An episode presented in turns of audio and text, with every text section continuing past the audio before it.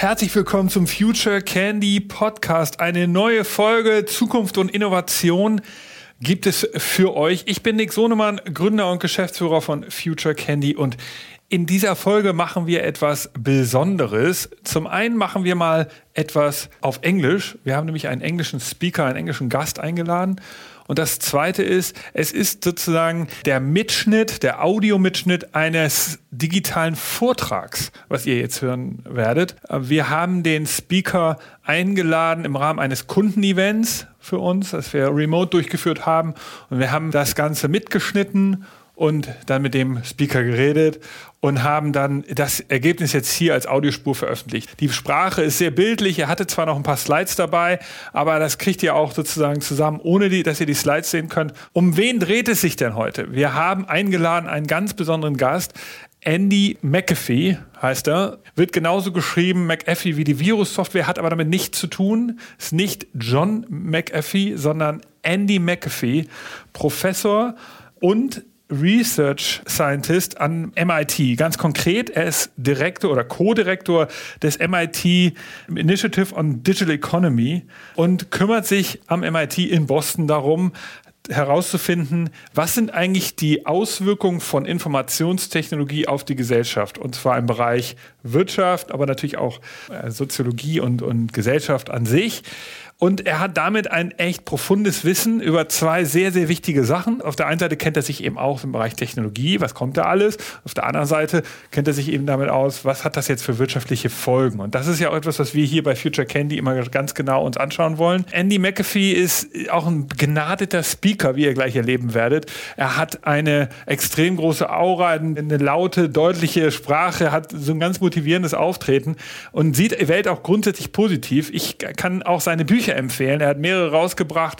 Das eine, ähm, äh, das gerade aktuellste ist jetzt, glaube ich, zwei Jahre alt, heißt More from Less. Und davor ein sehr bekanntes, von dem habt ihr bestimmt schon mal gehört, The Second Machine Age. Ansonsten, Andy McAfee hat auch sehr gute TED-Vorträge. Also wenn ihr euch die mal anschauen wollt, die sind natürlich ja schon zwei, drei Jahre alt. Da aber sozusagen die grundsätzliche Thematik, die beschäftigt uns ähm, ja alle, auch hier im Podcast, die hat jetzt gar nichts mit Corona zu tun. Es geht um das Thema digitale Transformation und darüber wird er auch hier reden. Darüber haben auch äh, unsere Kunden mit Andy reden wollen. Also die, in den Fragen werdet ihr das Thema wiederentdecken. Andy McAfee, jetzt hier bei uns auf der Podcast-Bühne von Future Candy. Viel Spaß!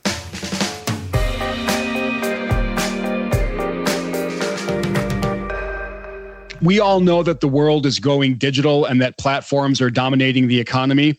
I still think we underestimate both of those phenomena. So I want to start off by showing you a quick animation, a quick animation of, of data that shows how quickly and how unexpectedly the economy is digitizing and that digital industries tend to be winner take all industries. And let me explain what you're looking at here. Uh, this is a graph that I drew. I uh, don't, yeah, let's not animate it yet. Let me just try to explain this.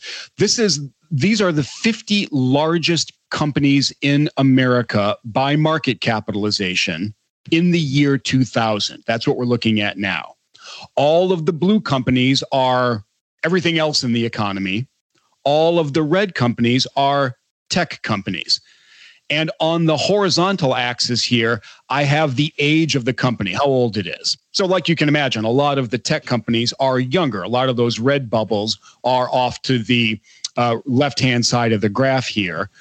Uh, for each year, the vertical axis is their revenue. So we can compare the size of the bubble, which is how much they're worth, to their position on the y axis or how much revenue they have. And so we look in 2020 and we see there's already a pretty healthy tech sector in America. The tech share of total market cap among the top 50 companies is less than a quarter. And then what we want to do is we're going to hit play. Hold on a second, please. And we're going to watch what happens over the 20 years between 2000 and 2020. So, kind of watch the evolution here and watch what happens to the relative strength and size of all of the blue bubbles, all the old economy companies versus all of the red bubbles, America's tech sector. Okay, now that we're warmed up, hit it. All right, ups and downs. There's a recession. That's not good. Now, watch this decade what happens. especially in the recent years, you really just watch tech just come to dominate so much of the economy. So that by the end here, the tech company's share of the total market cap across the top 50 companies is more than half. It went from less than a quarter to more than half in the space of 20 years. Now, I will take a bet with anybody here that if we draw this graph for 10 more years, if we come back together in 2030, this is not a transient phenomenon. Those red bubbles will be an even bigger share of the top 50 than they are now.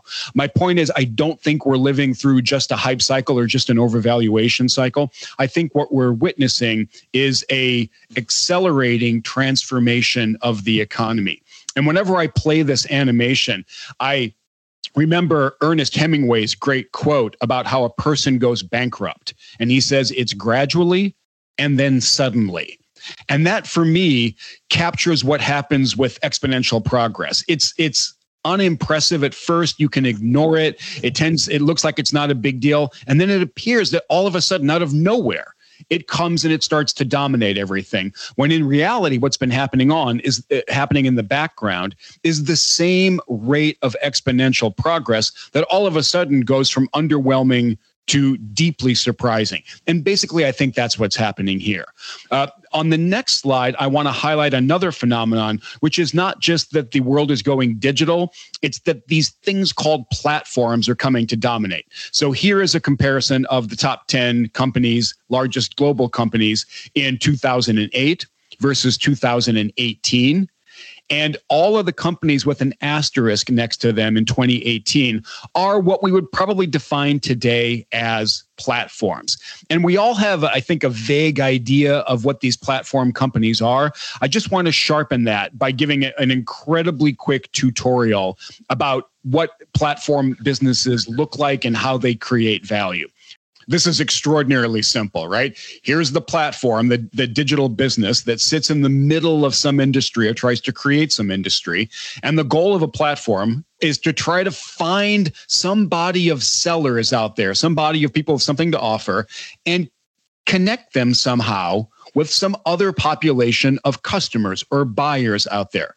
And I'm being deliberately vague about that because what we're learning is how many different ways there are to do this and how many different kinds of communities and groups you can connect.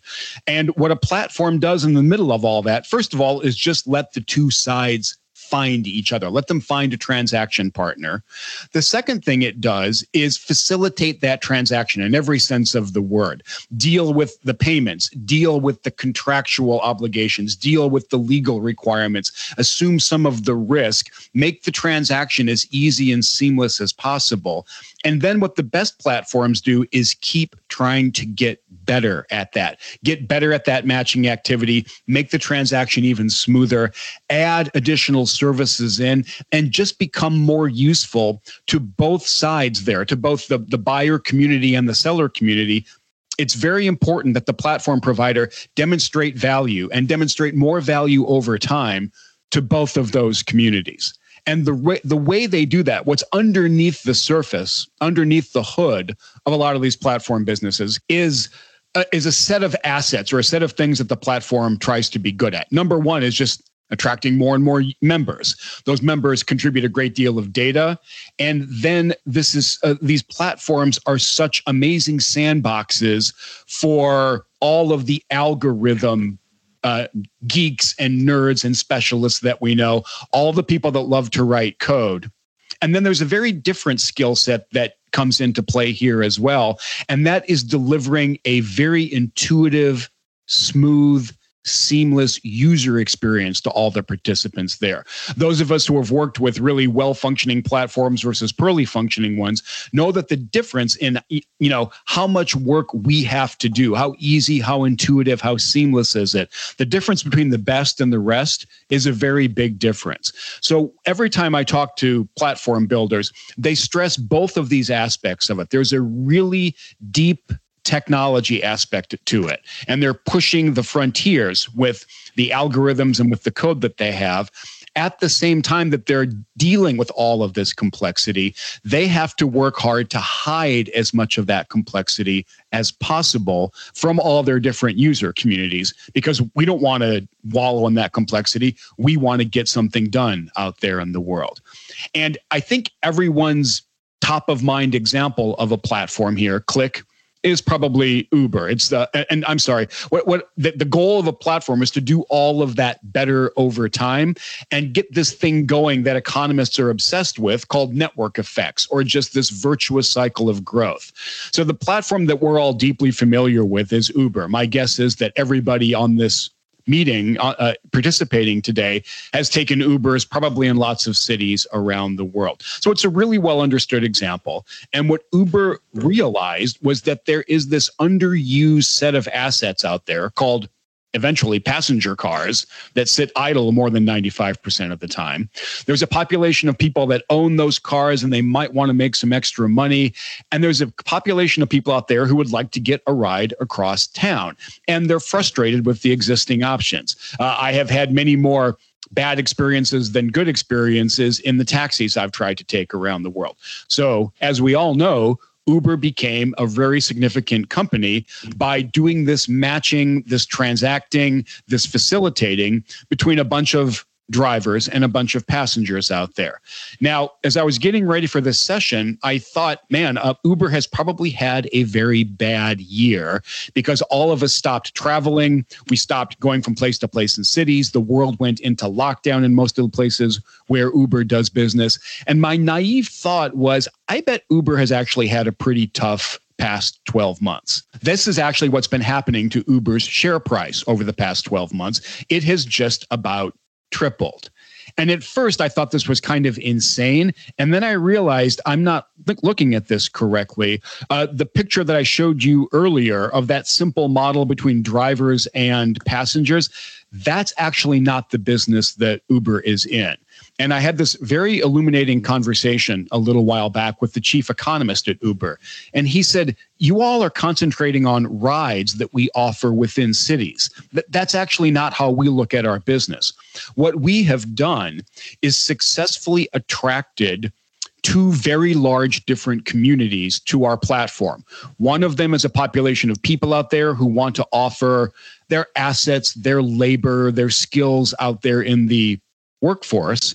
And the other is people who might want to take them up on that offer. That is actually a very flexible platform. It's actually a very multi purpose platform. And one of the things that we've learned over the past 12 months, over the pandemic, click, is that Uber, for example, has been very clever at pivoting dramatically and at folding in an entire separate community here, which is not people who want to get themselves across town, but people who might want to get a meal from a restaurant to them without having to leave their home. Uh, dining out has become difficult or impossible in a lot of places. So Uber Eats has become a very big part of the Uber business. And what I'm trying to show here is that we're not limited to two communities. We talk a lot about two sided networks. That's not the end of the story at all. Uh, the right way to think about it is n sided networks, where we don't exactly know what the upper limit on n is. Uh, Uber is right now, like lots of other platform delivery companies exploring lots of different options for f- bringing together these two now three and now who knows down the road how many different completely conceptually different communities to satisfy some need that all that the different participants have. Uh, we a lot of us might have heard of this phenomenon called ghost kitchens now, which are very popular restaurants that actually have no physical presence for dining in whatsoever. They exist only to cook food and to have platforms like Uber Eats or DoorDash deliver them across town to somebody who would like a meal. So one of the things that I'm learning as we go deeper into the platform economy is that instead of about these platforms as doing one thing and therefore being a bit brittle, a bit subject to changes in events like a global pandemic. These are, in fact, very resilient businesses, and we see them being able to pivot quite quickly, advance their business model, and create value in some very new ways.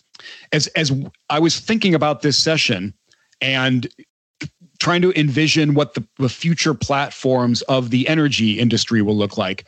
As I'm thinking about the platforms in the energy business, it strikes me that the same basic picture applies. And what the platforms are going to be doing is connecting suppliers of energy with consumers of energy. And my list of what these different communities are going to value on the consumer side, everybody knows uh, we'd like low prices, we need reliable energy. And good news for all of us participating here today, there is increasing demand to be green with your energy consumption. Uh, it's not just that the prices are going down with unbelievable speed in the renewables space, it's also that demand to be consuming energy that harms the planet less is going up pretty quickly as well. On the supplier side, of course, I would, I would imagine you and all the other suppliers would like a growth path that looks good. You'd like to have some stability in your customer base and some kind of predictability about what your future revenue and income stream is going to look like, getting locked into as many different customers and as many different arrangements as possible, these feel like things that will be valuable to the energy suppliers out there. Uh, in the middle, what will the platforms be doing? I'm, I'm pretty sure that they'll be offering, you know, guaranteed levels of service, service level agreements, guaranteed quality for all the energy consumers out there, uh, opening up options for different kinds of energy supply.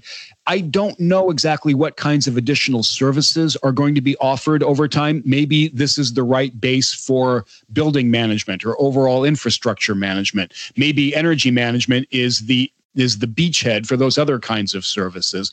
But the broad thing that platforms in the energy industry are going to be doing is really the broad thing that platforms overall do, which is I think they're in the business of making life easier for their different participants, just getting needless headaches out of the way.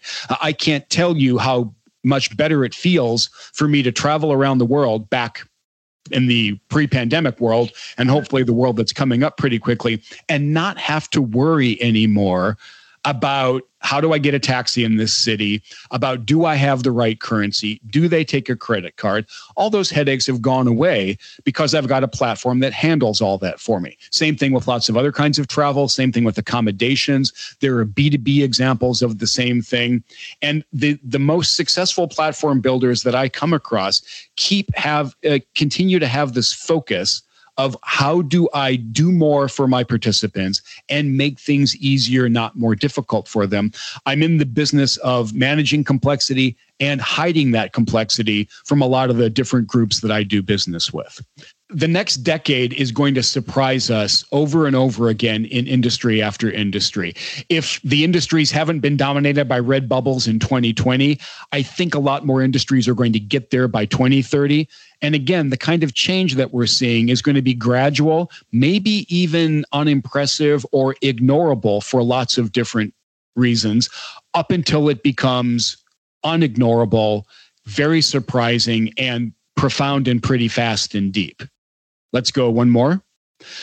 One thing we learned from history is that when a powerful set of new technologies comes along and transforms an economy or transforms a society, the companies that are on top at the start of that transition are generally not the companies on top at the end of that transition.